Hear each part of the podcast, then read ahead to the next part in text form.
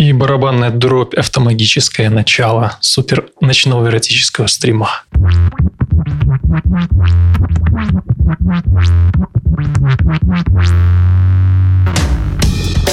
Всем привет.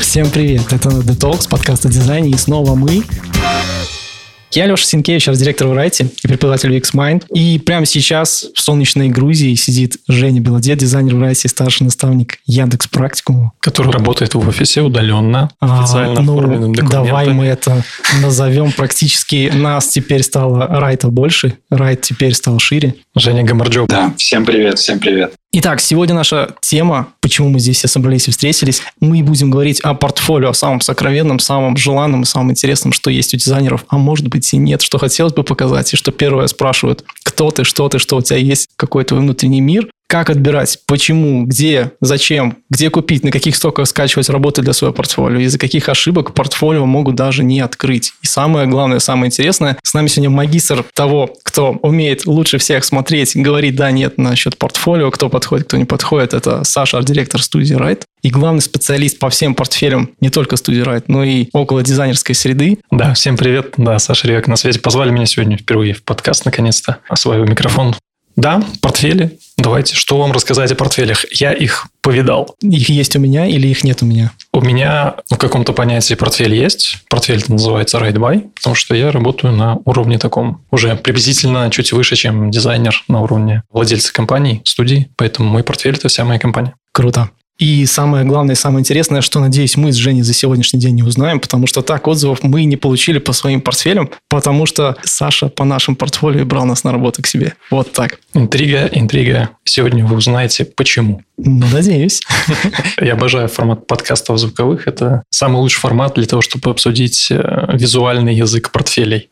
Представьте перед собой самый красивый портфель, который вы видели. Ну, на секундочку, с нами и слушают это дизайнеры максимально люди, у которых развито и воображение, и все остальное. Ну, слушай, это же okay. очень просто. Окей, okay. ну, ладно. Мой лучший портфель был, когда я в порнухе работал, конечно. Там вот это было портфель, так портфель. Да, там действительно можно и не показывать, там чисто воображение работает. Э, а мы сегодня в портфеле после. будем обсуждать какие? UX-овые дизы, графические дизы, экспериментальные дизы, дизы-нудисты. Такие я есть, думаю, да? мы охватим в целом, но я предлагаю вообще начать с вопроса тебе, Саша. Сколько ты вообще дизайнеров нанял уже и сколько портфелей ты отсмотрел за все время, пока ты работал в студии? Ну, пока вообще существовала студия. Мне сложно так сказать, но считайте так. В пике на одну вакансию, которую мы открываем, было где-то 500-570 откликов на одну вакансию. Одна вакансия открывается у нас где-то раз, наверное, на сезон. Ну, то есть, условно говоря, 4, может быть, в год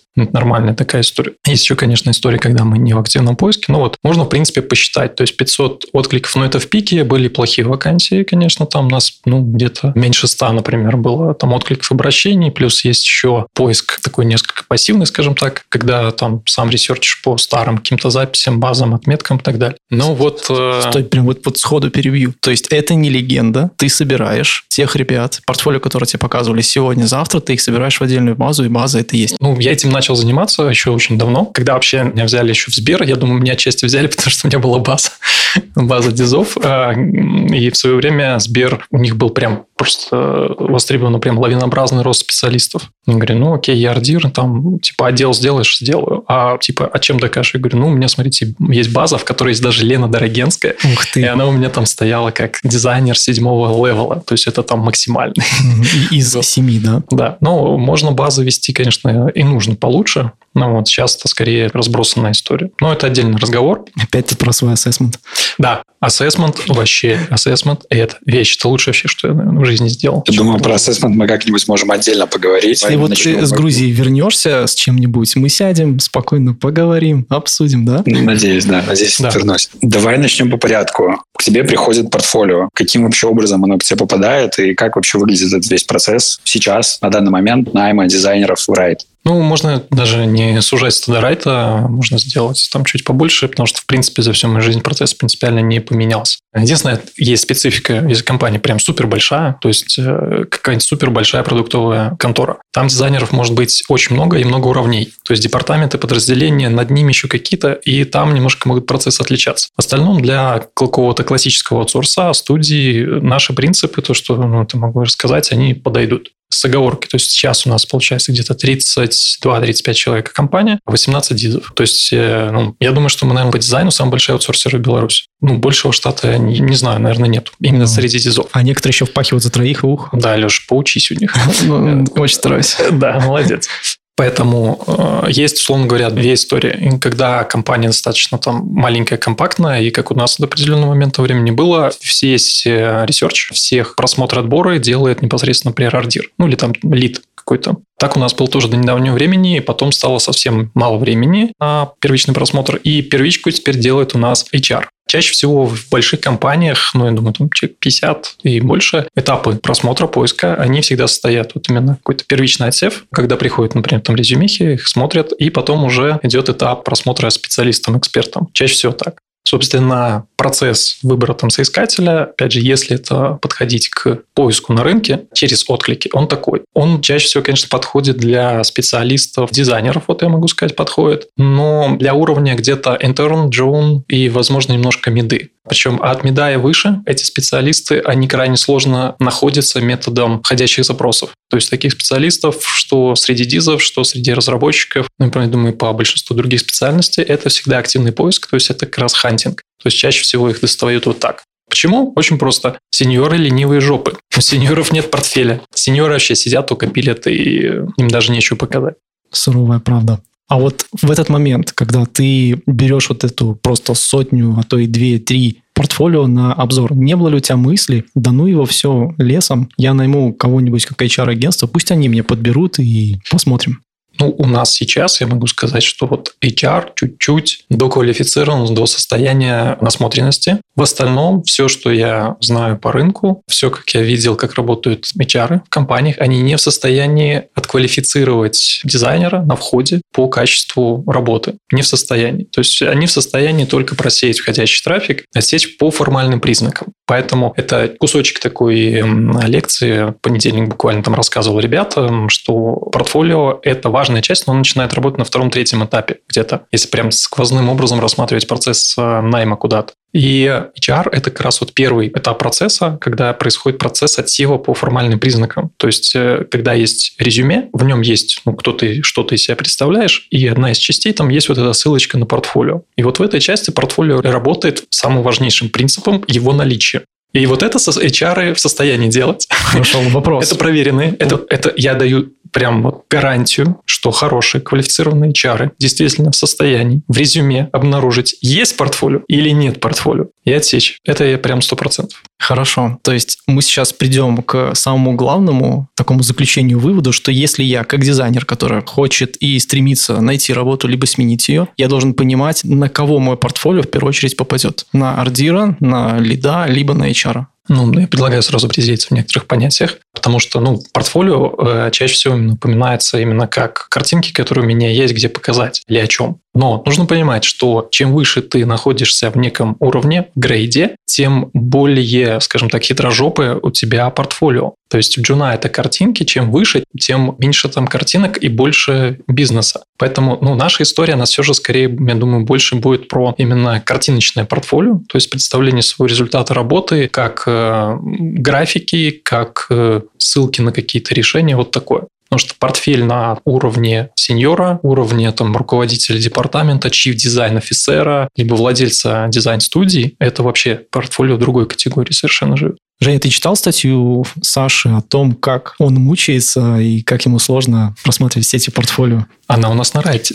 Жень, ты сейчас не можешь ответить «нет». Я, конечно же, читал. Я при том проходил раз, да? ровно все, все эти этапы, которые там написаны, про вот эту всю боль, когда тебе присылают архив, и внутри архива PDF без ссылок, и надо перепечатывать что-нибудь. И это, конечно, ну, совсем печально. Так что да, заходите, читайте нашу статью на сайте Райта, как раз-таки про то, как правильно откликаться вообще, как вот пройти этот первичный фильтр, как дойти все-таки хотя бы до арт-директора, до лид-дизайнера, и чтобы HR не завернул все это дело на, на старте. А еще, кстати, я хочу оговориться, я видел поднятые руки у нас здесь. Сейчас, к сожалению, не вижу, наверное. Если вам будет что сказать э, в ходе беседы, вы, в принципе, можете поднимать руки, но мы будем стараться как-то в конце каких-то таких мини-блоков давать кому-то, может быть, слово. Если есть какие-то вопросы или вы с чем-то не согласны, один-два человека точно, может быть, выскажется. Я думаю, это будет интересно. Можете задать вопросы, либо что-то сказать. Так что не стесняйтесь.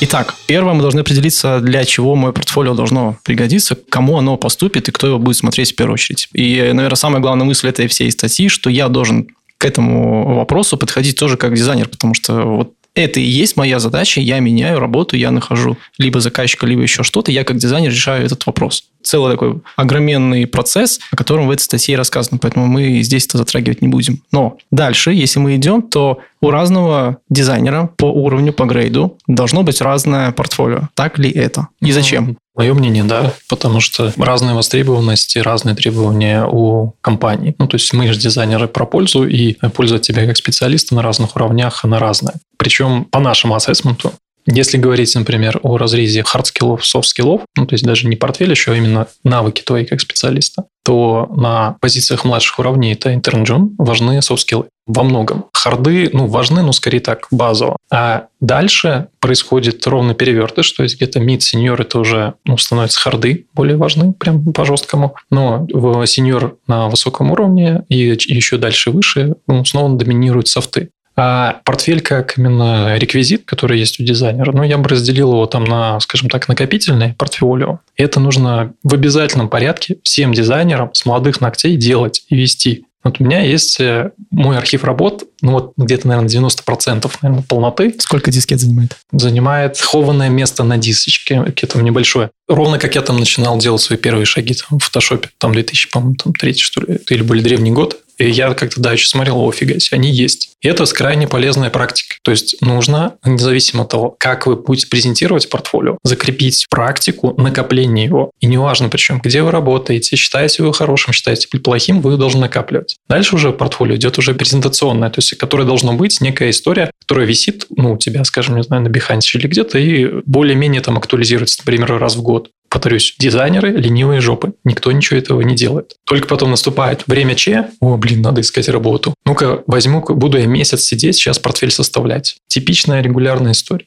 И портфолио, которое идет э, у Диза для активного поиска, это прям отдельная история, оно, к нему самые высокие должны быть требования. Но если выполнять первые два, архивное и размещение, то, скорее всего, с последним проблем не будет. Круто. А с другой стороны, если посмотреть, то разного уровня дизайнеры, они закрывают разные задачи. Джун хочет найти работу, и для него нужен просто вот этот момент передачи, что я что-то умею, что-то знаю, что-то могу. Как наниматель для меня интересно, потому что умеют многие, глаза горят не у всех. На первом уровне здесь вот я бы сказал, что когда дизайнер как Джун подается, где-то 50% играет то, каким способом он себя представит и покажет. Да, у него в портфеле должны быть определенные признаки, по которым, ну, вообще можно понять, что дизайн разговор. это его. Ну, да, хотя бы это не должно вызывать там отвращение, почему, я думаю, поговорим еще отдельно. Разумеется, чем выше грейд, тем требования выше, сложнее, придирки там больше. Но сеньор, дизайнер, у него реально может не быть там портфолио в картинках, у него могут быть там уже запущенные проекты. Глаза уже не горят. Ну, скорее не так, тлеют.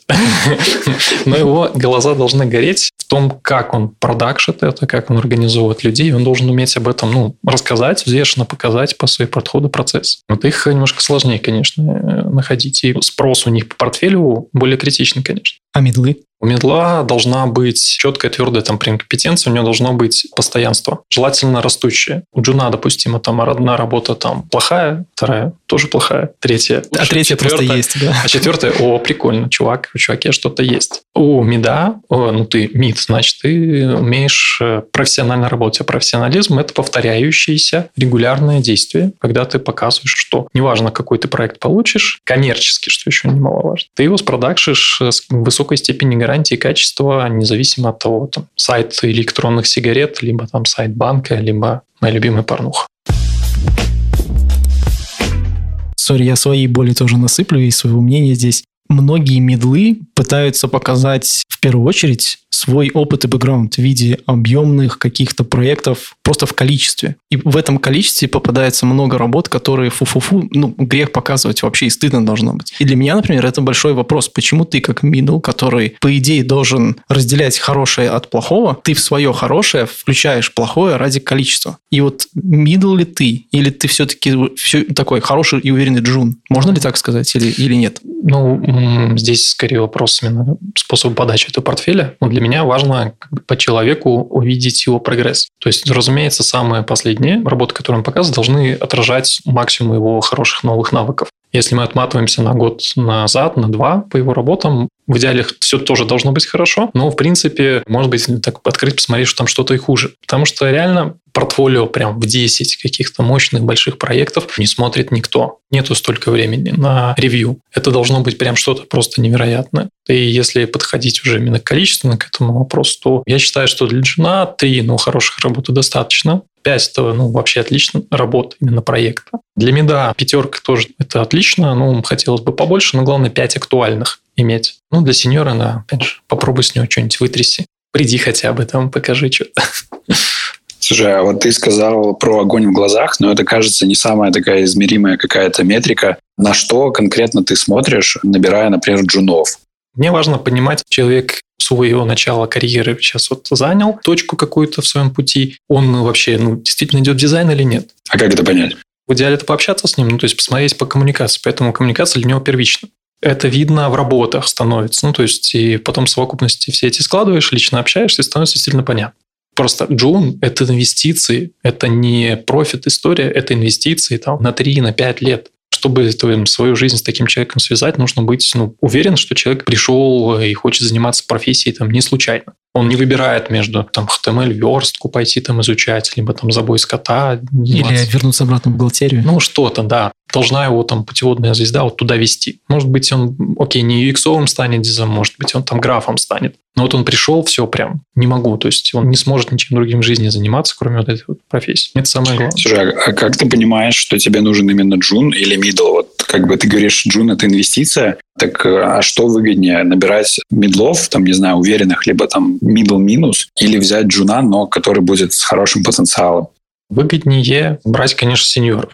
Ну, то есть опытный специалист, может быть, зарабатывает за четверых, но работает там за десятерых, условно говоря. Ну, то есть у него обычно от сеньора профит э, все-таки больше.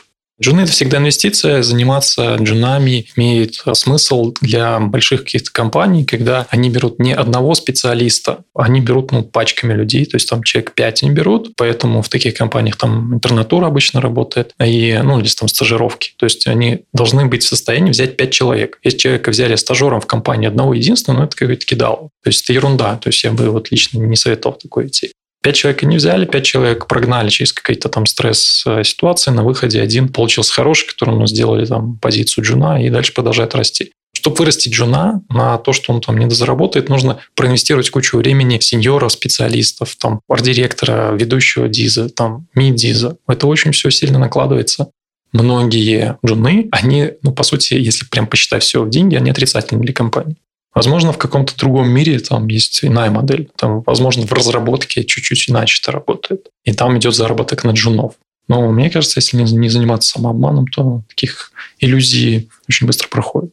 Ну окей, вот ты смотришь на огонь в глазах, огонь есть. А дальше что? Дальше ты вот обращаешь внимание на какие-то конкретные моменты. Вот есть у него там, например, три работы. Какие это должны быть работы? Где вот эта грань, где он сразу точно нет, а где как бы вроде норм можно пообщаться лично. Да. Мы сейчас все-таки говорим про начинающих специалистов, да, то есть это джун, либо там стажер интерн. Для меня лично важнее коммерческий проект. То есть для меня ценнее один коммерческий проект, чем там 5-10 учебных. И лучше я вот рассмотрю коммерческий проект у Диза, я с ним готов буду тогда ну, общаться на позицию джун, но видя, что человек попробовал, он не занимался там учебными историями, а он прошел именно боевой путь с каким-то клиентом, решил конкретную реальную коммерческую задачу. Не там с преподавателем, который ему там в попку дышит э, и всем говорит, какие они молодцы. А он столкнулся с реальностью, то есть он уже хоть как-то взаимодействовал с клиентами. Это важно. То есть потом первично то, что я квалифицирую по портфелю, это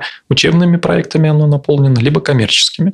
Мое мнение, коммерческие проекты должны фигурировать, стоять на первом месте. Для интернов, стажеров можно показывать учебку, нормально, окей. Для претендующих на джун-дизайнеров, ну, мое мнение, что нельзя претендовать на эту роль, если там ты э, чисто учебку показываешь. Должны быть коммерческие проекты. Если же учебка может же показать основные навыки, может. основу основ, которая должна быть в любом из дизайнеров. Может. Ну, опять же, я, например, сею по критерию чистота и аккуратность. Если просто неаккуратно, мне даже плевать, на какой уровень человек претендует, или даже коммерческий, или некоммерческий проект. Если он просто... А что ты подразумеваешь под аккуратностью? Аккуратность, ну, в первую очередь, банально грамматика. Там вижу где-нибудь лорем ипсум, ну, скорее всего, уже не буду общаться. Неаккуратная тень, просто там кнопка не выровнена, текст в кнопке неровный, неправильно поставлен. Там есть еще, конечно, набор клише, но я бы так сказал, вот важным сейчас стала довольно-таки история по портфелям. Раньше такого не было, еще года, наверное, 3-4 назад. Количество учебных проектов в портфелях э, было очень маленькое. Сейчас их стало очень много реально, и я иногда там сам так сбиваюсь. Нужно чуть детальнее посмотреть, чтобы увидеть, что проект не боевой. Я думаю, что HR там вообще плывут.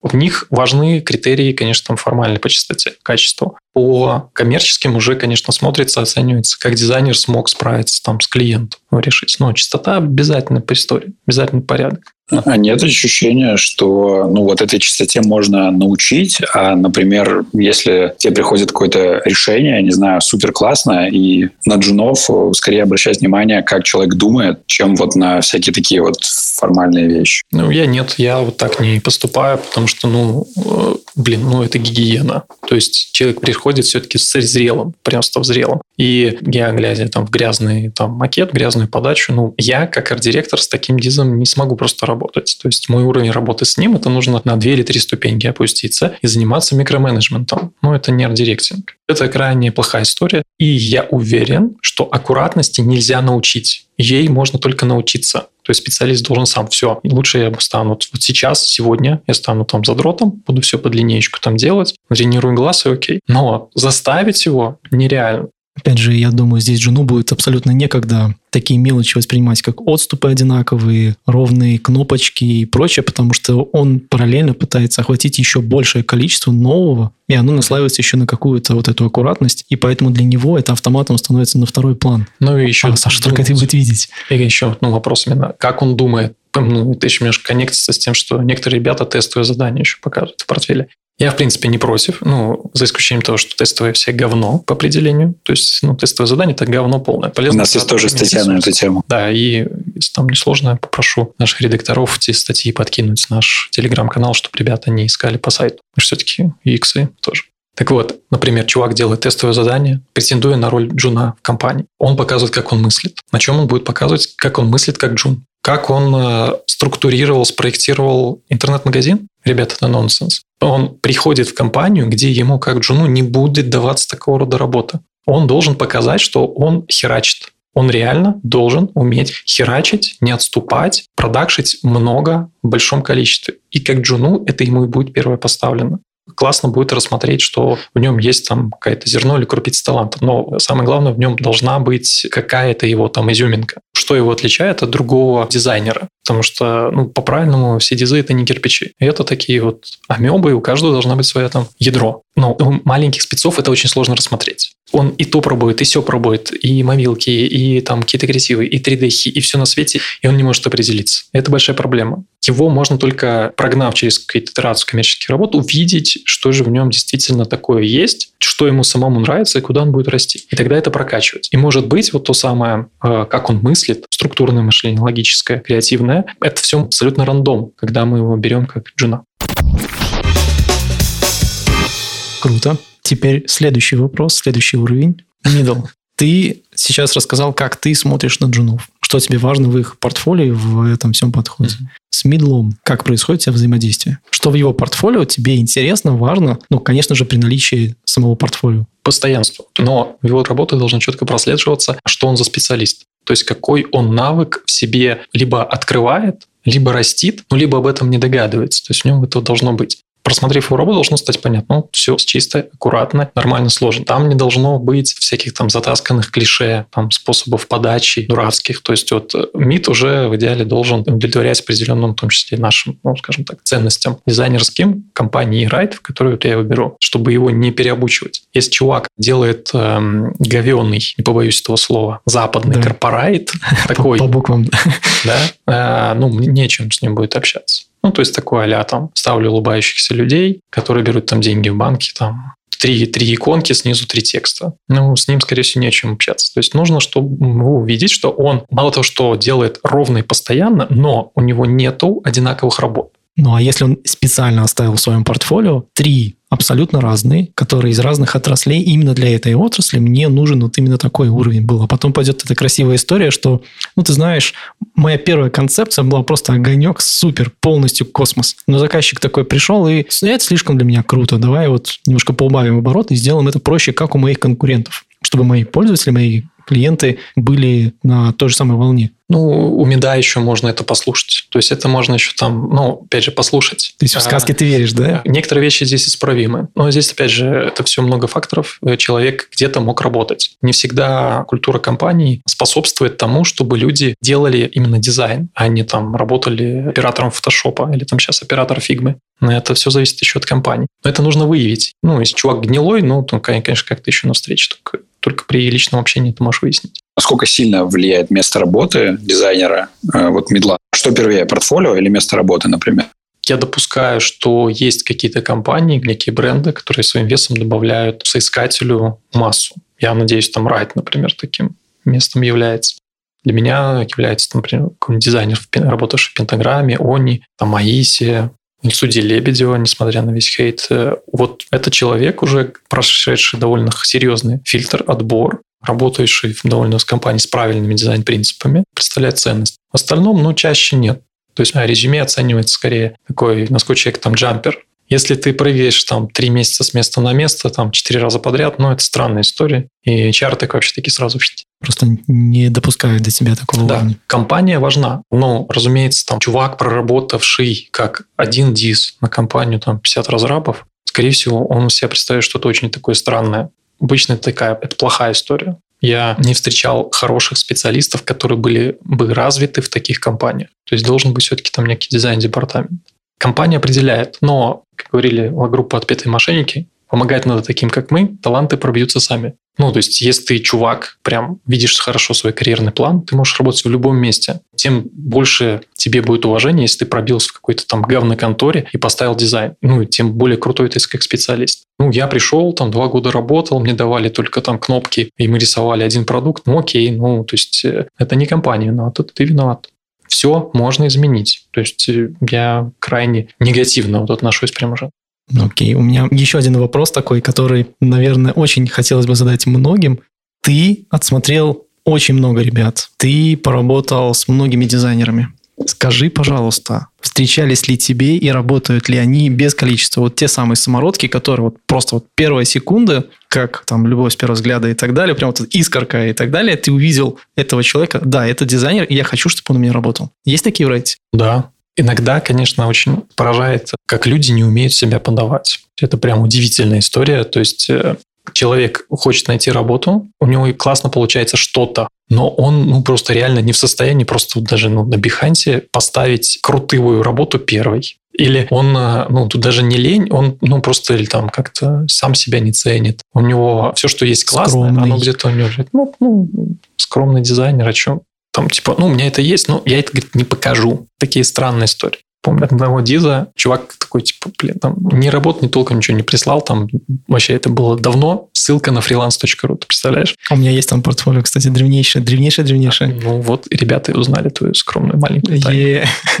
Ссылочку потом дам. Э, просто по уровню, как человек смог обработать самолет, то есть 2D-ретушь, матте-пейнтинг, стал понять, что это ну, очень толковый спец. Ну, то есть э, я его взял именно как дизайнер, который делал там очень хороший сайт. Это нигде, ничем, никакой работы толком не подтверждалось. Просто был самолет. Но понимание отношения к деталям, то есть там было видно, ну, фактически академка, человек понимает цвет, объем, все и так далее, ну, класс. Ну, еще дальше пообщался с ним, окей, системное мышление есть. Где-то там еще на флешке сайты, и окей. То есть очень классный специалист получился. Здорово. Хорошо. Мы разобрали джуна, мидла и самое вот сложное, как ты уже назвал, те самые лентяи, которые как на пляжике лежат эти морские котики, развалив все свои отрощенные пузики. Сеньоры. Что mm-hmm. с ними делать?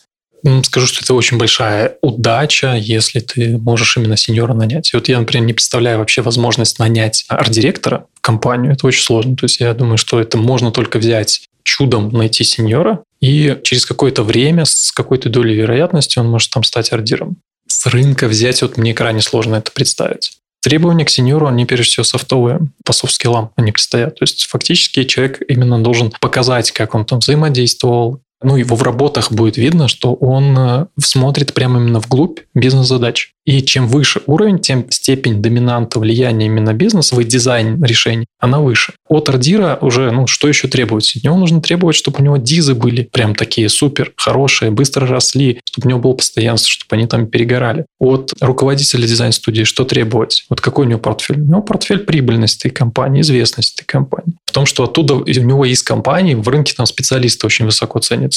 И чем выше твой уровень, тем больше именно по бизнесу твое портфолио должно доказывать. Ну, все просто. Как ты это можешь понять при личной встрече? И вот я тоже хотел спросить, нужна ли это личная встреча, либо можно просто письмецо написать, смс-очку в телеге написать, там еще как-нибудь. Или прямо вот вечер, встреча, разговор, с глазу на глаз, картинки покажи, перед этим портфолио скинь, если есть что, по крайней мере, кто-то, что-то. Или это дистанционно все-таки можно как-то разрулить? Ну, первичная история в любом случае нужно ну, как-то представиться. Конечно, если специалистов высокого уровня, ну, на самом деле, вот дизайнер – это частая история. Мне кажется, что, типа, ну, я говно, да, обычная история. Вот, а они там вот эти вот делают прям, ах, а у меня клиенты не те, у меня проект не те, мне все, все плохо. Мне подходящего клиента до проектика, да. я по вам всем. А на самом деле количество действительно хороших специалистов, их очень крайне ну, небольшое ну, прям десяток, может быть, у нас там в стране наберется специалистов прям высокого, хорошего там уровня. Как правило, они, ну, плюс-минус более-менее там, ну, как-то или знакомы, или на слуху, или где-то пересекались. Есть, конечно, там скрытые вообще интроверты, сидящие в подвалах, наверное, каких-нибудь там, ну, я не знаю, даже ЕПАМов мне сложно представить, что имел неудовольствие видеть некоторые портфели сеньоров из ЕПАМа, но это, конечно, вообще отдельная история. Еще добавлю, сеньор – это не то, что на погонах нарисовано. Сеньор – это то, как ты умеешь продакшить сеньор из ЕПАМа. Вот HR скидывал один не знаешь компании именно как эксперта попросить оценить. Я открываю, полистал портфель такой, ну, весь набор. Вот все, что я перечислил. Грязь, лорем и псум, опечатки в словах, кривые там какие-то выравнивания. Просто макап безобразно собраны. Подача в макет аймака вписана. Ну, полный набор. Ну, аймак и... хотя бы свеженький был? Ну, как? Пах. Жаль.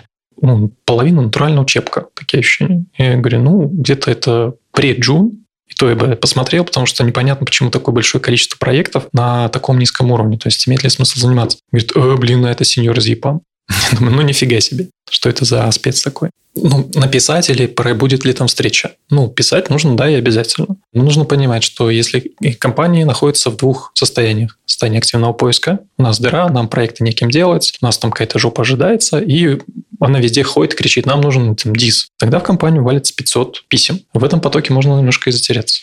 А есть, когда компания не в активном поиске. Ну, то есть там, типа, даже никого не ищет. Но если туда есть желание попасть, то имеет смысл туда написать. И написать, конечно, лучше всего, эффективнее это вот ордиру. Либо там какому-нибудь ведущему дизу из компании. Кто-то, кто профессионально тебя сможет взглянуть скинуть ему хотя бы первичную инфу себе. Два абзаца текста и базовую линку или PDF-ку, рассказывающую и показывающую тебя как э, сеньор. А остальное уже на встрече. Потому что реально, если человек в компании работает еще и продуктовый, показывать ничего нельзя, все под NDA или еще какие-то обстоятельства, ну или там в конце концов просто ну, реально там не в состоянии себя преодолеть, собрать портфель. Окей, по одной этой линке можно будет понять, что его стоит пригласить, и дальше на встречу очно посмотреть работу. Полистать его фигму, послушать, подкрывать прям сайт. А доводилось ли тебе получать эти ссылочки на портфолио каким-нибудь необычным способом? Потому что, опять же, у большинства джунов, по крайней мере, когда я на курсе преподавал, то у большинства дизайнеров была вот такая маленькая мысль и идея, что, как ты говоришь, 500 человек, 500 откликов, я должен как-то выделиться, будь не таким, как все. Сделай что-то, крикни громче, там, встань на стульчик, на табуретку, надень какую-нибудь специальную кофту определенного цвета, и вот ты заметен. Было ли такое? И нужно ли это относительно джун, middle, сеньор? Ну, я считаю, это нужно всегда. Опять же, все эти поступки и действия должны быть со смыслом. Если ты просто там в письме написал матом, чтобы на тебя обратили внимание, ну окей, на тебя обратят внимание. Ну, потому что ты долбоеб, и больше окей, сюда не пиши. Все должно быть со смыслом. То есть мы дизайнеры коммерческие, мы продаем, защищаем, в том числе должны уметь защищать и продавать там себя. И требование нормально написать о себе, ну, там, два абзаца текста, заинтересовать, это нормальная, здоровая практика. И это нужно делать на любом уровне лучших дизов, которые я взял в компанию, они все плюс-минус шли через то, что писали на e-mail, и там был в простейшем виде представлен портфель. Это большинство самых удачных там кейсов, которые у нас были по найму. Портфели, которые там я запомнил, конечно, запоминается самое плохое, и, конечно, там что-то из ряда вон. Одна девчонка э, прислала портфель по почте, но по почте физической. Это прям прикольно. Я Old очень school, прикольно. Как тепло. А, нет, это, это ну, не old school, это как раз ну, то Ну, есть это человек уникально. интересно, показывает себя хорошо как э, креативного такого специалиста. Я слышал еще были кейсы, например, э, как один дизайнер искал работу и как подошел к задаче. Купил много контекстной рекламы на поисковике и по всем именам, фамилиям крутейших арт-директоров, которые он знал, чтобы там выдавалось его. Ну, то есть они типа заходят, сами гуглят себя. Ну, ты понимаешь, что себя представляет арт-директора. Им контекстная первая ссылка, резюме Прекрасно. этого чувака. Да? Причем, я думаю, многие потом такие, так, а ну-ка я себя загуглю. А почему я не в списке? Какого черта, да? Да, так вот, ну, девчонка очень классно написала, то есть, ну, реально было прикольно, я даже бегал там по офису, всем показывал, но, а, окей, она прошла вот этот первичный фильтр, барьер, то есть э, на нее обратили внимание, посмотрели, классно, но дальше все равно начинается всегда портфолио. Ну, то есть И- этого недостаточно. ну, недостаточно, но это нужно делать. Если делать это просто, ну, нормально, как должно это быть,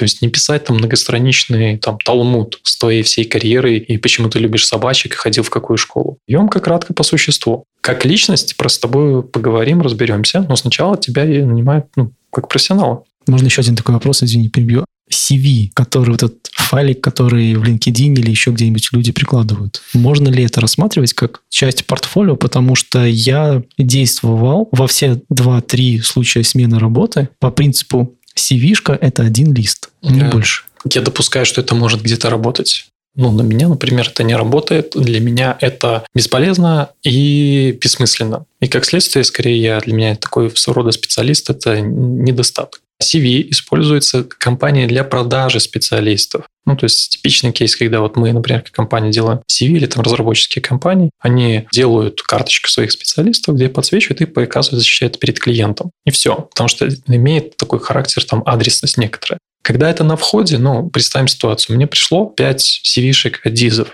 Каждый извратился в своем оформлении. На исследование этой CV кучу времени уходит. Кто-то себе там подсветил, по-разному назвал скиллы, кто-то себе э, установил некоторые метрики оценки, что он считает себя мастером фотошопа там уровня 5. Кто-то еще как-то. Ты в этом резюме лазишь. Они все присылаются картинкой или PDF-кой. То есть ты в почте его никогда не найдешь физически. Ну, все. Ну, я чаще, конечно, смотрю дизов, которые именно UX, UI. Если UX, UI диз показывает себя вот так, то есть он реально, получается, ни хрена не UX диз. То есть он не изучил experience меня как э, работодателя, нанимателя. Он не понимает, что я буду ну, потом как-то искать в почте, что мне нужно как-то его квалифицировать, куда-то сложить. Но Что ссылка, которую он указал на портфель, должна быть рабочая. Тебе серьезно говорю, реально присылают такие кейсы. Ну, я тоже это видел и пытался набрать, потому что почему-то человек скидывал PDF-ку, где текст сделан картинкой, и ты ни кликнуть, ни скопировать ничего не можешь. И спасибо еще большое, что это длиннющее название на какой-то сайт, явно еще кириллический, где ты просто вводишь это обилие символов, потому что интересно же, что же там. Ну, если так вот приходить, там есть, конечно, и резюме или портфели, которые а, по-хорошему не нужно даже открывать. То есть они должны сразу удаляться в мусорку. Ну, я честно скажу, что я это везде обещаю, но все равно вот думаю, ну, блин, мы райт, мы должны давать шанс. И каждый раз любое вот такого рода там резюме, портфель, который ты открываешь, который нарушает вот эти базовые принципы человечности, они все херовые, без исключения. И у меня были портфели, которые присылают весом в PDF полтора гига. Запарольный RAR архив был. Нет, такого не было, кстати. Но был э, какой-то сайт, где нужно было там ввести. И скачать. Пароль. Да, файл ну, обменник. ну, я могу допустить, что, опять же, есть причины этому делать. То человек прям, типа, у меня там NDA, поэтому я вот так сделаю. Ну, и на самом деле он все равно нарушает NDA. Поэтому ну, зачем так извращаться? Наверное, по степени там просто безобразности это история, когда присылают портфель ссылкой на Google Drive папками. И это прям полная жопа. То есть там открываешь, еще папки под папки, папки под папки. Зато интересно посмотреть на их организацию, как они названы, почему именно так они расположены. Это тоже уже маленькая дизайн-задача. И я опять напомню, что об этом всем написано и рассказывается Ну, в этой статье. Поэтому не поленитесь, почитайте, посмотрите, там очень много всего полезного и очень много арт-директорской боли о том, через что ты проходишь, как нужно на стороне соискателя думать просто и решать задачу. Что ожидает арт-директор от всего этого замечательного процесса, как найм нового дизайнера в студию. Я сейчас тоже хочу добавить мини-интеграцию. Я сейчас понял, что Саша очень много говорил про текст и вообще про то, как формировать вот это вот первое входящее сообщение. И, по сути, это, это текст. Мы как раз с в прошлом выпуске говорили про текст, и вот Ксюша мне как раз написала, что мы его достаточно скоро публикуем. Так что заходите когда-нибудь через пару денечков на SoundCloud, ну и в другие площадки, и слушайте тоже наш выпуск про текст. Я вот еще хотел сказать, что Саша сказал, что важен контекст, то есть чтобы дизайнер учитывал ситуацию, то есть он должен понимать, что арт-директор суперзанятой чувак, он там сидит 500 этих откликов смотрит, и это как бы пример со студией. А вот если посмотреть шире, то кажется, что еще может различаться портфолио от компании. То есть одно дело это студия, а другое дело это, например, продукт. И вот э, было бы интересно ну, как-то найти эту разницу в портфолио между студийным портфолио и продуктовым, есть ли она. Скажу, что мне несколько сложно. О, там как раз Ваня Звягин поднимает. О, как раз Ваня пришел, да. А Давайте его пригласим. Вот человек, которому нет ничего в жизни показать, кроме продуктового портфеля. Ваня, я тебе дал право голоса, так что сейчас можешь что-нибудь сказать. Привет, ребят. Да, привет. Привет. Что у тебя есть в портфолио, Ваня? Я на самом деле недавно присоединился, только не слышал первую часть. Но стало дико интересно, и остался. И услышал вопрос про то, чем отличается студийное портфолио от э, портфолио дизайнера, который проработал, например, всю жизнь в одной продуктовой компании. Давай добавим немножко контекста для тех, кто тебя не знает. Расскажи пару слов о себе буквально.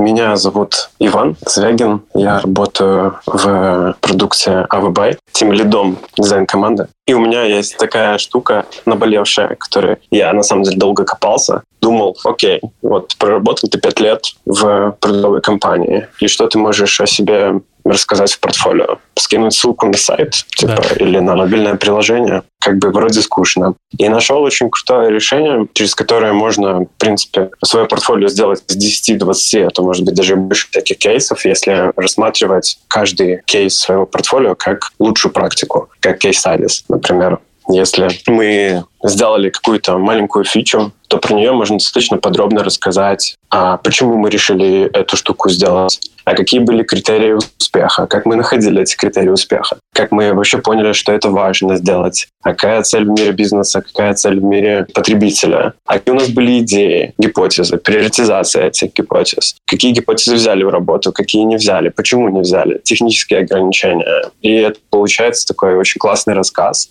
Вроде бы это какая-нибудь маленькая фича, например, там сохраненные поиски фильтра в поиске автомобиля, например. Но из нее может получиться очень большой интересный кейс с подробным описанием того, как э, строился процесс и какие классные штуки в итоге получились, какие классные штуки были задуманы, но не реализованы. И вот, наверное, именно такая штука является ответом на, Жень, твой вопрос, чем может отличаться портфолио продуктового дизайнера от э, студийного. Другими словами, то есть там реально нефиг посмотреть. Я так и знал, что Нет, у меня, кстати, еще один вопрос есть. Э, Сори, Жень.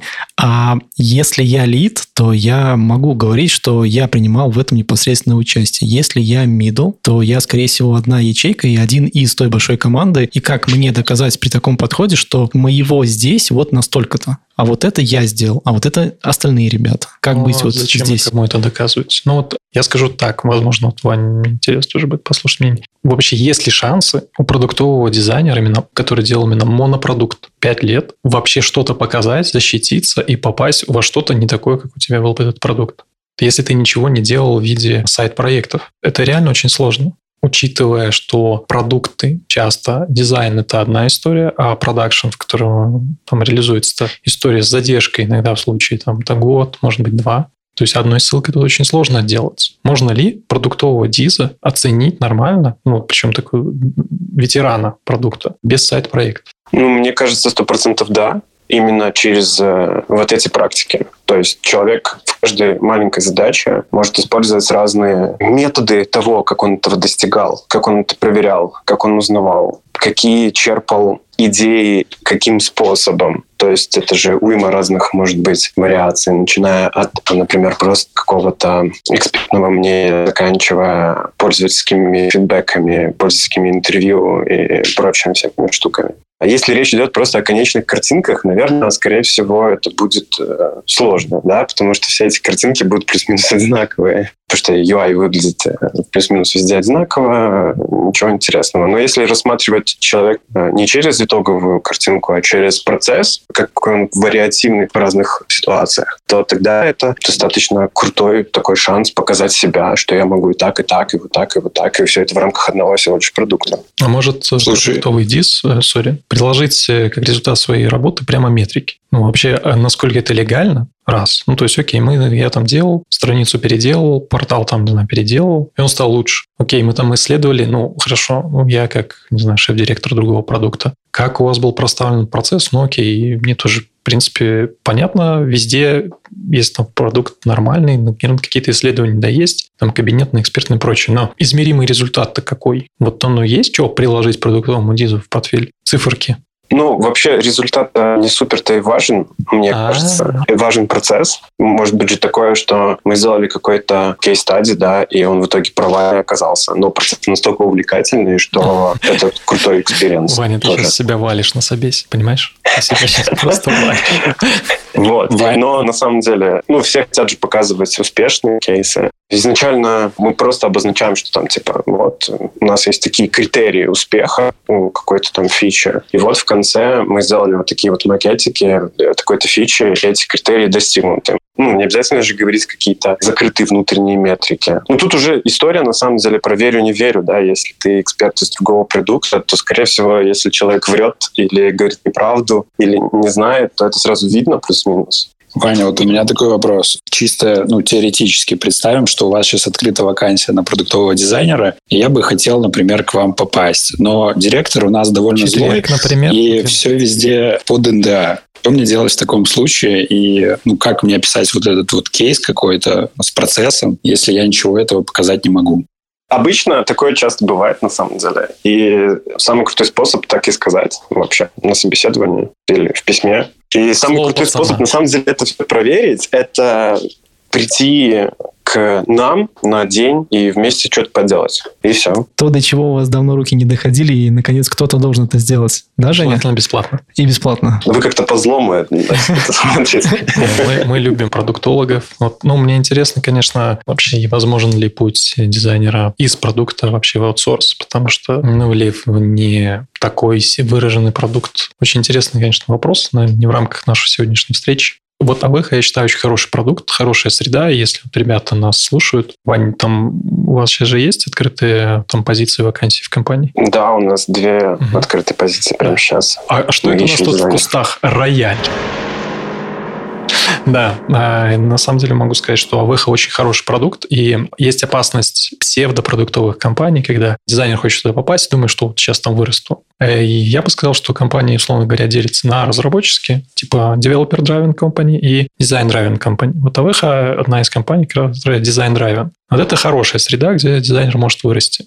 То есть это видно по там, результатам, как они продакшат, что у них получается. А есть компании, где ну, ты якобы занимаешься продуктом. Вот э, я имел безрадостный там опыт, например, общения и просмотра чувака, который проработал три, по-моему, с хвостиком года в очень крупном там ритейлере. У него на выходе ну, один сайт. И никакой там речи про какие-то продуктовые метрики, еще что, ничего нет. Более того, то есть он там отсиделся на расслабоне, что пока он там этот сайт пилил, суппортил там кнопку синего перекрашивал там зеленый и так далее, он реально, ну, просто стал профнепригоден, скажу так грубо. То есть потерял скиллы. Отстал от рынка и всего остального. Отстал от микрофона и дал слово мне сказать про Не, Нет, так, Ваня, вы часто вообще вот берете кого-то так э, на поработать на денек? То есть это же все равно надо пройти вот этот первичный фильтр, и по идее тебе просто надо поверить человеку, что у него все под НДА и столько классного всего. Ну, кажется, что это довольно внезапная история. Да, но на самом деле мы же не всех подряд зовем там вместе с нами поработать. Обычно до этого проходит еще какая-то стадия интервью, там, где мы просто общаемся с человеком, и если там есть какой-то проблеск на самом деле, блин, на белорусском рынке не так уж много кандидатов, не так много откликов, короче, чтобы прямо было страшно и растягивать по времени. Главное еще, да, чтобы блестели глаза у человека, важно знать, что не спутать, это они блестят или тараканы празднуют какую-то вечериночку. Это факт. Да, я буквально вот э, только что провел четыре собеседования в подряд, и очень легко перепутать этот блеск. Блеск деньгам. Такие, о, продукт, значит, много денег. Вообще, интересно ваше мнение. В портфеле, если человек пишет сразу тебе себе ценник. Как вам такое, Илон Маск? Мой портфель – это вот я самый дорогой специалист. Просто дорогой. Просто у меня очень все дорого. Ты бы как, Алексей, отнесся к такому? Наверное, я так сразу сходу не отвечу, но вот это дорого должно быть как минимум чем-то подкреплено. Я бы эту графу опустил для того, чтобы просто сначала посмотреть, что это за специалист, чем ты можешь похвастаться, а потом уже вопрос э, финансовый. Потому что финансы, ну, лично для меня и при просмотре кого-то при найме всегда был на втором месте. Потому что если ты пришел работать, ты пришел это делать ради чего-то. Деньги это очень важно, но вот именно тот огонь для меня он не только в глазах должен быть, но и в твоем подходе к работе. Если ты готов пахать, то это не ради чека, потому что тебе это по кайфу. Ну, не знаю, может быть, вообще дизайн не такая испорченная сфера деятельности, но вот у меня реально были кейсы, когда вроде тебе пишет хороший специалист, ну, то есть большим опытом, но он пишет так буквально, то есть, чуваки, ищу работу, там, типа 5к на карман, и я к вам готов прийти пообщаться. Я такое встречал еще очень-очень давно, Наверное, это было лет 8-9 назад, когда ЗП была в долларах до тысячи нормой. Угу. И парень просто написал, видел вашу вакансию, я к вам пойду поработать, если минимум будет столько. Мы, в принципе, втроем смотрели, и втроем, если мы и скинулись, мы бы не насобирали эту сумму, и, в принципе, ну, окей, наверное, ты вроде как бы крутой, посмотрели, работы нет, ты просто наглый, сорян. И нет, не поработали мы с ним. Да, у меня из практики тоже, условно говоря. Ну, это, я не знаю, наглость, не наглость. Может быть, есть действительно там хороший специалист такой категории. Но обычно профессионал как-то иначе себя ведет. Все кейсы, которые у меня были с... Чувак сначала ставит цифру, и там опять чуть свое эго, они все обычно очень плохо заканчивались. То есть там нечего смотреть и не о чем общаться. Не знаю, мы смотрели чуть позже, примерно года через полтора, просто, опять же, при следующем нами дизайнеров, все еще он был соискателем. Ну, то есть человек не нашел ни в одной из студий, он ушел на фриланс. Предлагаю немножко еще затронуть дать. Да, мы ее затрагивали, затрагивали. Было бы, кстати, очень интересно вот э, у Вани спросить, когда вот такая происходит игра, что я внутренний мир своего продукта раскладываю по косточкам в виде есть какой-то флоу, есть задача, я показал, как ее решить. Охренительно крутой кейс, обалденная идея, и все супер за одним исключением, если я могу об этом рассказать. И очень часто дизайнеры, в том числе и я, когда во второй, в третий раз встречался с Сашей, у меня на ноуте были работы, которые я не имел права показывать. И Саша я их не показывал, а Саша их не видел. Да, вот. действительно, я их не оценил, и поэтому мы не стали работать вместе. Была другая причина. Именно из-за них. Но все же, если серьезно, то это проблема, которая может быть э, воспринята в одном случае как отстаньте от меня, у меня NDA, мне нечего показать, это как прикрывашка своего рода. То есть это причина и повод, почему мне нечего показать, это вот, ну извини, у меня все по NDA. Или все-таки я могу это нарушить, или не могу. Как с этим быть? А потом вопрос к Ване, как быть с его вот этой, с этим подходом и педагогией, как быть здесь с NDA, потому что, по сути, наверное, что-то показать внутреннее, а вебай не совсем-то и можно. Ну, скажу так, есть юридическая сторона. Я, конечно, там не юрист, но у нас очень много историй, когда мы сталкиваемся с юридической стороной. Показы, демонстрации, паблишинга, отражение там той работы как э, там собственной, где-то там в портфеле или вообще рассказ об этом. Это у нас часто бывает, причем как компания, так и касательно там дизов. Я могу сказать следующее. Первое, НДА не регулирует такого рода вещи. Такого рода вещи регулирует все-таки контракт, а НДА содержит нюансы тому неразглашения, и оно может не отражать моменты о том, о возможности паблишинга или не паблишинга информации. Как правило, конфиденциальность, ну, соглашение конфиденциальности содержит именно некие бизнес-показатели о том, что, ну вот, э, не знаю, там Вань, например, поднял какой-нибудь там а, капекс по авехе. Если он его запаблишит где-то, ему прилетит по заднице. Это нельзя делать есть история, касающаяся там макетов, которые раскрывают какой-то ноу-хау или там какой-то будущее реализуемая фича. Разумеется, что такие вещи нельзя демонстрировать. И независимо, в принципе, от того, вы это сделали в публично, либо пришли кому-то показали. То есть соглашение или там контракт, он обычно регулирует любые способы демонстрации. И по-хорошему, ну, то есть нельзя показывать вообще никак. Но в силу того, что вот личное приватное демо, оно все равно ну, не контролируемо, то есть это невозможно там что пришить к делу. Поэтому, условно говоря, этим ну, пользуются, в том числе и компании, когда показывают результат своей работы. Иначе просто невозможно вести маркетинг. Но что делать в этой ситуации? Во-первых, абсолютно нормальная история договориться со своим работодателем о возможности этого демо-показа работы. Второй момент. Касательно Беларуси, у нас есть еще такое понятие, как авторское право и имущественное право. И это два разных права целом по Беларуси история с авторским правом на самом деле довольно непростая, скажем так, сложная. Но как минимум оно у нас не отчуждаемо. И об этом нужно всегда знать и понимать. То есть вы, когда создали свой труд, согласно законодательству Беларуси, и вы, как гражданин Беларуси, оказываете услуги на своей территории, вы обладаете неотчуждаемым авторским правом. То есть фактически э, оно за вами остается, чтобы его не было.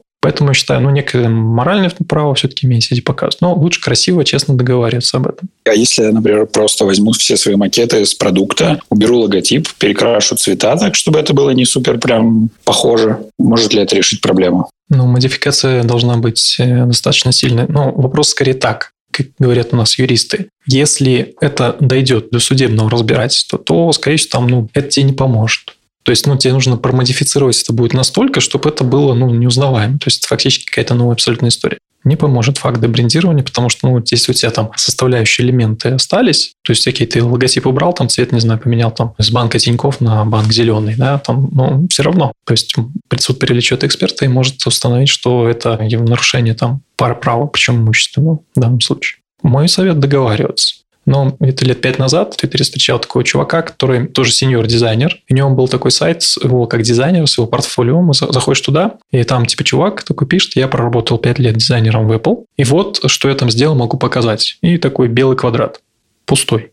Ну и снизу для тупых текстом написано, типа, ну, квадрат пустой? Такой, да, в западных странах э, компании могут это регулировать и до такой степени. Потому что все, опять же, заключается в контрактах, там можно так нахлобучить, э, что тебе выгоднее будет никуда не наниматься, чем один раз попасть за такой счет такого вот но зато там не было никаких проблем в виде неаккуратности, грязные тенюшечки. Там были грязные мыслишки. Прекрасно. Короче, мое мнение, что лично прийти, показать, это ну, нормальная история, но ни в коем случае, никогда в жизни не поступайте, нарушая авторское право компании. То есть работы, которые вам не разрешили показывать, не публикуйте открыто. То есть э, это вам, ну, вам может очень легко прилететь включая еще там всякие нюансы нехорошие, если там идет прямо ну, натурально пиратская история с использованием еще какого-нибудь левого контента, неофициально приобретенного или шрифтов или еще чего-то. Да, это, я думаю, еще одна отдельная глобальная тема, потому что даже уже медлы дизайнеры не в курсе, что, оказывается, даже шрифты нужно покупать, а не скачивать где-нибудь в ВКшечке. Ну, или арендовать. Да, да, да. Ну, я думаю, это прям отдельная такая тема для большого выпуска про авторское право. Я думаю, про это еще можем поговорить как-то отдельно. С удовольствием. Приглашайте. Okay. Я имею что сказать.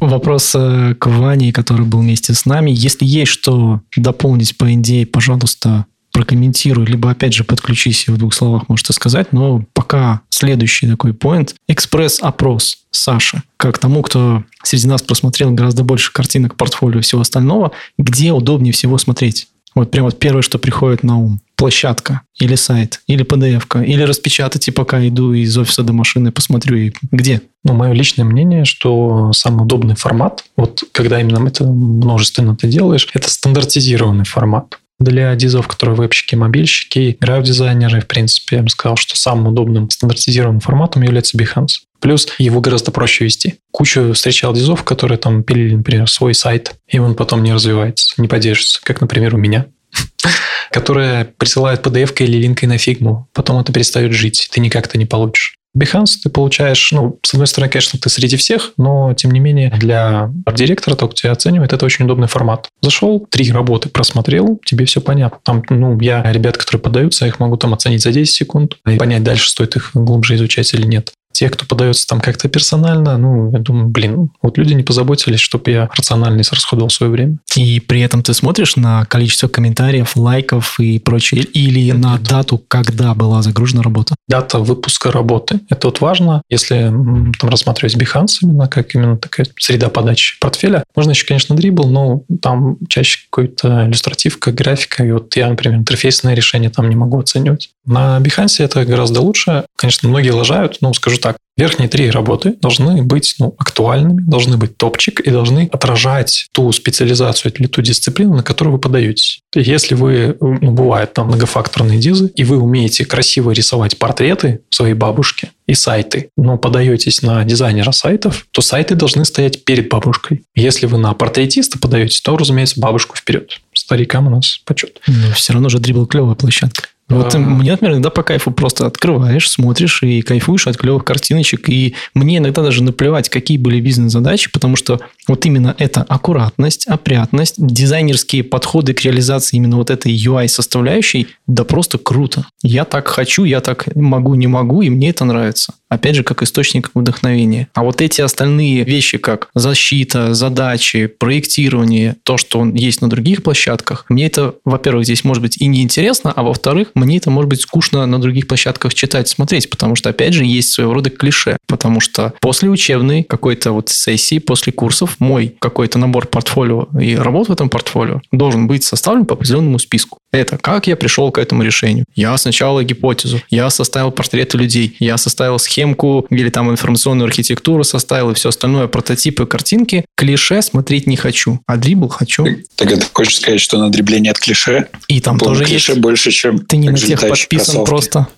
Также кроссовки. Ну, я скажу, что по Behance я нанял больше дизов, и ну, Dribble все-таки это шот, а Behance это именно все-таки кейс. Ну, мне лично чуть комфортнее, когда именно работа идет с дизами таких более высоких уровней. Плюс еще на Behance я действительно могу более-менее оттрекать прогресс человека. И часто вот ошибка есть, люди для чего-то, например, обновляют работу, и она там ну, так случайно становится первой. У нее идет, например, работа 17 года, 17 года, а потом 20 21 и так далее частый косяк. То есть это нужно тоже понимать, что наблюдателя, оценивающего, его интересует именно от наиболее актуальных, там и в некоторых случаях к менее актуальным работам. Потому что в медах, ну, важно же оценить человек, вот как быстро растет, насколько у него повторяемость есть и насколько вот он быстро так эволюционировал. То есть, может быть, у него хороший темп профессионального роста. И дата Behance дает в этом очень много полезного. Ну, конечно, там в жопе находится, но дает, помогает. Отлично. У меня сейчас такая мысль появилась. Ты как дизайнер Джун сначала начинаешь в портфолио коллекционировать и запихивать все, что у тебя есть. Ты потом доходишь до точки осознания, что количество не решает, и ты начинаешь его чистить. Ты чистишь, чистишь, чистишь, удаляешь все и становишься сеньором.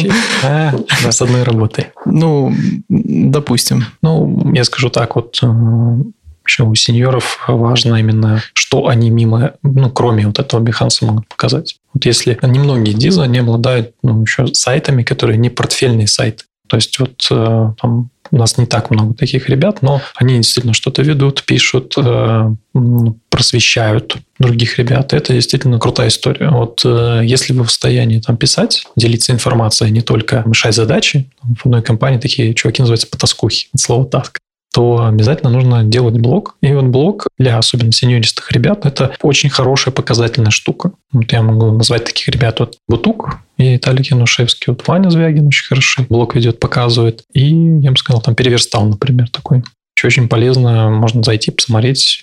Прям, понимаешь, чувак, прям занимается дизайном, вот, и он занимается этим как своим призванием. Ну, это очень классно. Круто. Уже, а что скажешь по, например, сайтам или, ну, вообще, я когда приходил устраиваться в Райт, у меня не было портфолио на Behance, но я как дизайнер, как мне кажется, что конечный результат дизайнера – это готовый запущенный проект какой-то. Я, если ты помнишь, я тебе присылал просто в письме ссылочки на готовые проекты. Как ты вот к такому формату относишься вообще? Готовые работающие проекты, конечно, важнее, ценнее, но их сложно просматривать. То есть в чем фигня, что чисто для стандартизации э, это тяжковато. То есть им нужно, если вот рассматривать именно как универсальную некую рекомендацию по там, поиску работы для специалиста, нужно понимать, что когда тебе куда-то нужно эти ссылки на твои работающие сайты воткнуть, а идеальное письмо с портфелем – это одна ссылка тебе нужно не потеряться, то ну, в такой вот схеме есть очень большие риски, что твои работы просмотрят, а потом не вспомнит, как к этому вернуться. Тот же самый Behance, он помогает все-таки там как-то запомнить. Я некоторых ребят, например, не помню по именам, фамилиям, но вот помню ники их на Behance. Работающий сайт круто, особенно если там еще ты подаешься, ну или там приложение, если ты подаешься именно как UX-овый э, DIS, еще ты показываешь дополнительно, что ты здесь не просто это сделал, может еще и что-то подверстал, где-то еще там фронт собрал, и там качество проконтроллер. Вот это, конечно, все классно. И там в работе это можно увидеть. Ну, если брать не отдельно райт, а целиком процесс, я бы советовал все-таки сначала чуть-чуть ближе подойти к стандартизации этого процесса. Ну, можно откатиться назад немножко к НДА. Я, я боялся перебить Сашу. На самом деле, вот то, что ты сказал, это вообще сто процентов. Например, у нас в Вабай мы, ну, в том числе я, когда устраивался на работу, сразу договаривался о том, могу ли я публиковать какие-то лучшие практики у себя на сайте. И там было два условия, которые нельзя нарушать. Это можно публиковать только то, что уже есть в продакшене, то есть никаких э, концептов, которые на будущее. И второе, это чтобы там не было индикаторов и метрик э, циферных, ну, количественных. То есть э, можно это избегать через процентные соотношения. Например, мы там повысили ретеншн на 4%, ну, без каких-то конкретных цифр. Я помню прикол, когда, э, по-моему, Гарпунов в каком-то кейсе, ну, точнее, в своей истории, придумал хитрый способ, как рассказать, как он там продакшил неудачно книжки и влетел на бабки, но как это сделать, чтобы не запалить какие-то договоренности с издательством и прочим. А он там применил такую условную систему. Такой, говорит, представьте, что если бы все издательство книг стоило тысячу рублей, то вот в этой тысяче рублей столько-то чуваков забрали бы вот это, вот это, вот это, на это пошло у нас, например, на доставку вот это. Когда мы делали сами, мы бы потратили вот столько. И вот он, по сути, ну, типа в пропорциях это все пересчитал, показал де-факто проценты, но ну, это такой типа история. А, например, представьте, что мы как АВБай, если бы мы продавали булочки, то у нас самое большое количество булочек в Республике Беларусь на портале. Я метрики не свечу, но каждая булочка у нас уходит в среднем за 4 дня. Отлично. Хитро. Но на самом деле я встречал портфолио, где измерялось количество индикаторов, измерялись в бананах. И чувак тоже делал такое относительно да, какая-то осьминожка успеха. Сколько у тебя там 5 баллов из 10 по осьминожке успеха? Поэтому 100% э, нужно договариваться сразу. Вообще быть максимально честным – это очень полезно. Врать вредно. Но все врут. Что еще могу сказать? История, когда чуваки пишут, у меня там все под НДА, оно в любом случае вызывает сразу факт недоверия. Это безусловно, потому что ну, очень сложно в это поверить. Чаще всего это как прикрывательная история. Но вот те, кому есть что показать, но оно там как-то скрыто, эти ребята, ну, обычно ну, не, све- не говорят о том, что типа вот мне идея, они говорят, я могу показать это приватно. Я могу это показать и рассказать при личной встрече. И этого достаточно. Те, кто там меня под NDA, я вообще ничего никогда, никогда, там какой-то фуфел, скорее всего. Саш, слышишь, а вот э, что, что если, например, ну, условно говоря, я работаю какой-то крупной аутсорс-компании, и я делал какую-то штуку, например, для Гугла, да, и почему вообще важно что-то показывать? Условно говоря, я могу прийти вот к тебе и сказать, что я работаю с такими чуваками, как там Google, например, делал для них вот такую вот штуку, я расскажу тебе весь процесс в словах. Для mm-hmm. этого не будет достаточно, чтобы понять, что я умею. Обязательно нужно что-то показывать. Нужно еще дойти. Вот сам важный фактор, нужно еще дойти. То есть, э, если ты показываешь, что с тобой есть действительно о чем поговорить, ну, класс, тебя пригласят. Но все равно результат нужно там посмотреть и измерить, потому что, конечно, EPAM зря, наверное, там упоминаем, но все-таки вот тоже бренд. Или там Wargame тоже отличный, хороший, в принципе, бренд. Лучший. Очень классный бренд. Человек говорит, я там работал, я там делал прийти посмотреть, но вот у меня негативный опыт, что я у многих ребят видел плохие там результаты. Ну, окей, и что мне от этого толку, что человек скажет, я там пять лет сеньорил, там, не знаю, в такой-то вот крупном аутсорсере. Но только из практики я могу сказать, что вот конкретно с этим аутсорсером надо бы все-таки, чувак, чтобы ты что-то показал. Без портфеля никак не обойтись. Копи, береги портфель с молоду. Ясно. Я думаю, на этом выводе нам все-таки надо двигаться и закругляться ближе к концу. Я думаю, что теперь у наших слушателей все-таки есть какое-то понимание, чем отличаются разные портфолио в разных ситуациях для разных дизайнеров разного уровня. Очень надеюсь, что мы эту тему раскрыли больше, чем было э, в ожиданиях у наших слушателей. И я надеюсь, у большего количества дизайнеров все-таки портфолио наконец-таки появится, да, Женя? И оно наконец появится вслед за блогом, который скоро, наверное, допишется. Ну и точно так же не стоит идти по пути сапожник без сапог. Портфолио быть должно и точка. На этом и останавливаемся. Так? Что я вижу вопрос от Александра, наверное. Давайте один вопрос возьмем, ответим на него и будем закругляться.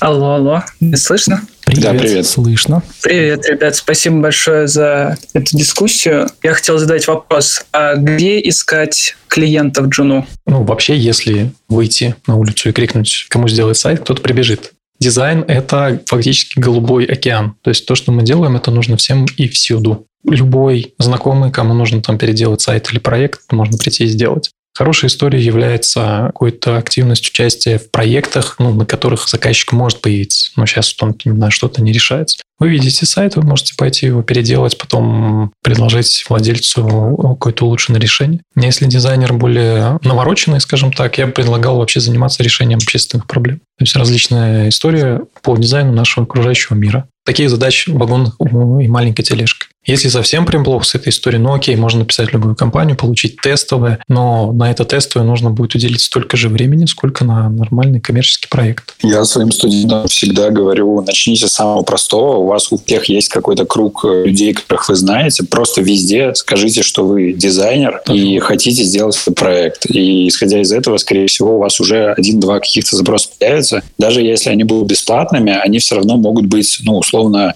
такими как бы реальными практически практически. То есть вы все равно пройдете весь этот путь, э, столкнетесь с какими-то сложностями, но это тоже может стать работой в портфолио. Добавлю еще третий случай, когда нету ни друзей, ни знакомых, никого не знаю, никого не хочу видеть. Вокруг нас так полно проблем, где дизайнер мог бы приложить свою руку. Приходишь на вокзал, видишь табло, видишь в любимой кафешке табличку или какой-нибудь менюшка или еще что-нибудь. Я как дизайнер вижу проблему, я ее решил, вот результат. Это не учебный проект, я не смог его никому продать, но я нашел проблему, ее выявил, ее решил и показал результат. Я отмечу, что это гораздо выше ценится, чем ну, тестовые. То есть нормально, если я взял какую-то штуку, ее заредизайнил и показываю аудиторию? Да, конечно. Посмотри, например, сайт. Ну, мне нравится чувак, очень переверстал by передизайнивает все. Вот, ну, все трэш, который вот мы видим. Указатель там, не знаю, на автомойку. Все безобразные. Парковочное табло. Дизайн билетика.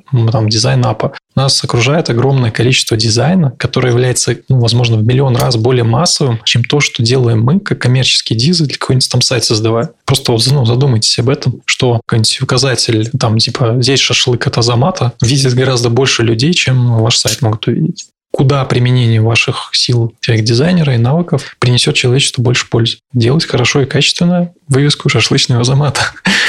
Просто вспомни, не знаю, что тебя бесило за последнее время. Я так недавно в Макдональдсе пытался купить в этом терминале что-то там специфичное и выкинуть из колы лед. И вот там я столкнулся с такими проблемами в интерфейсе, что это прям вот задача, бери и переделывай. И это отличный кейс, как мне кажется, почему нет. Да, Маки вот очень хороший пример, как интерфейсному дизайнеру. Там все проблемы, которые только есть в этом терминале, собраны. Ну, начиная от того, что это сделано в таком формате, что это явно заточено для людей с нарушениями различными. Но я не представляю, чтобы какой-то колясочник, например, мог этим воспользоваться. Вот прекрасная дизайнерская задача. Ну, там все анимации есть, но воспользоваться невозможно. Бери. Отличная задача. Хорошо, спасибо. Пожалуйста. Да, если у вас есть еще какие-то вопросы, вы можете их, конечно же, оставлять в комментариях, отправлять Лучше нам по почту. Руку.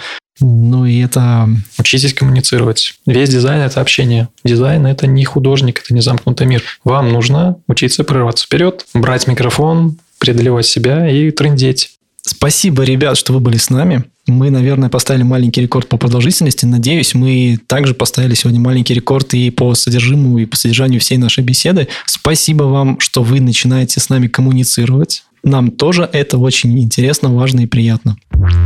До встречи через недельки-две с новыми темами. И будем рады увидеть ваши вопросы либо комментарии во всех каналах, где можно написать, спросить, либо отправить. И не забывайте о том же, что сказал Саша. Можно писать не только HR, можно писать и лично ему, и лично кому-нибудь еще, и мне, и Жене, и всем остальным. Если в этом есть необходимость, и вы знаете, что вы делаете, и вы поставили дизайн задачи, знаете, как его решить. Всем спасибо, пока. Да. Всем спасибо, Всем до новых встреч. Пока-пока.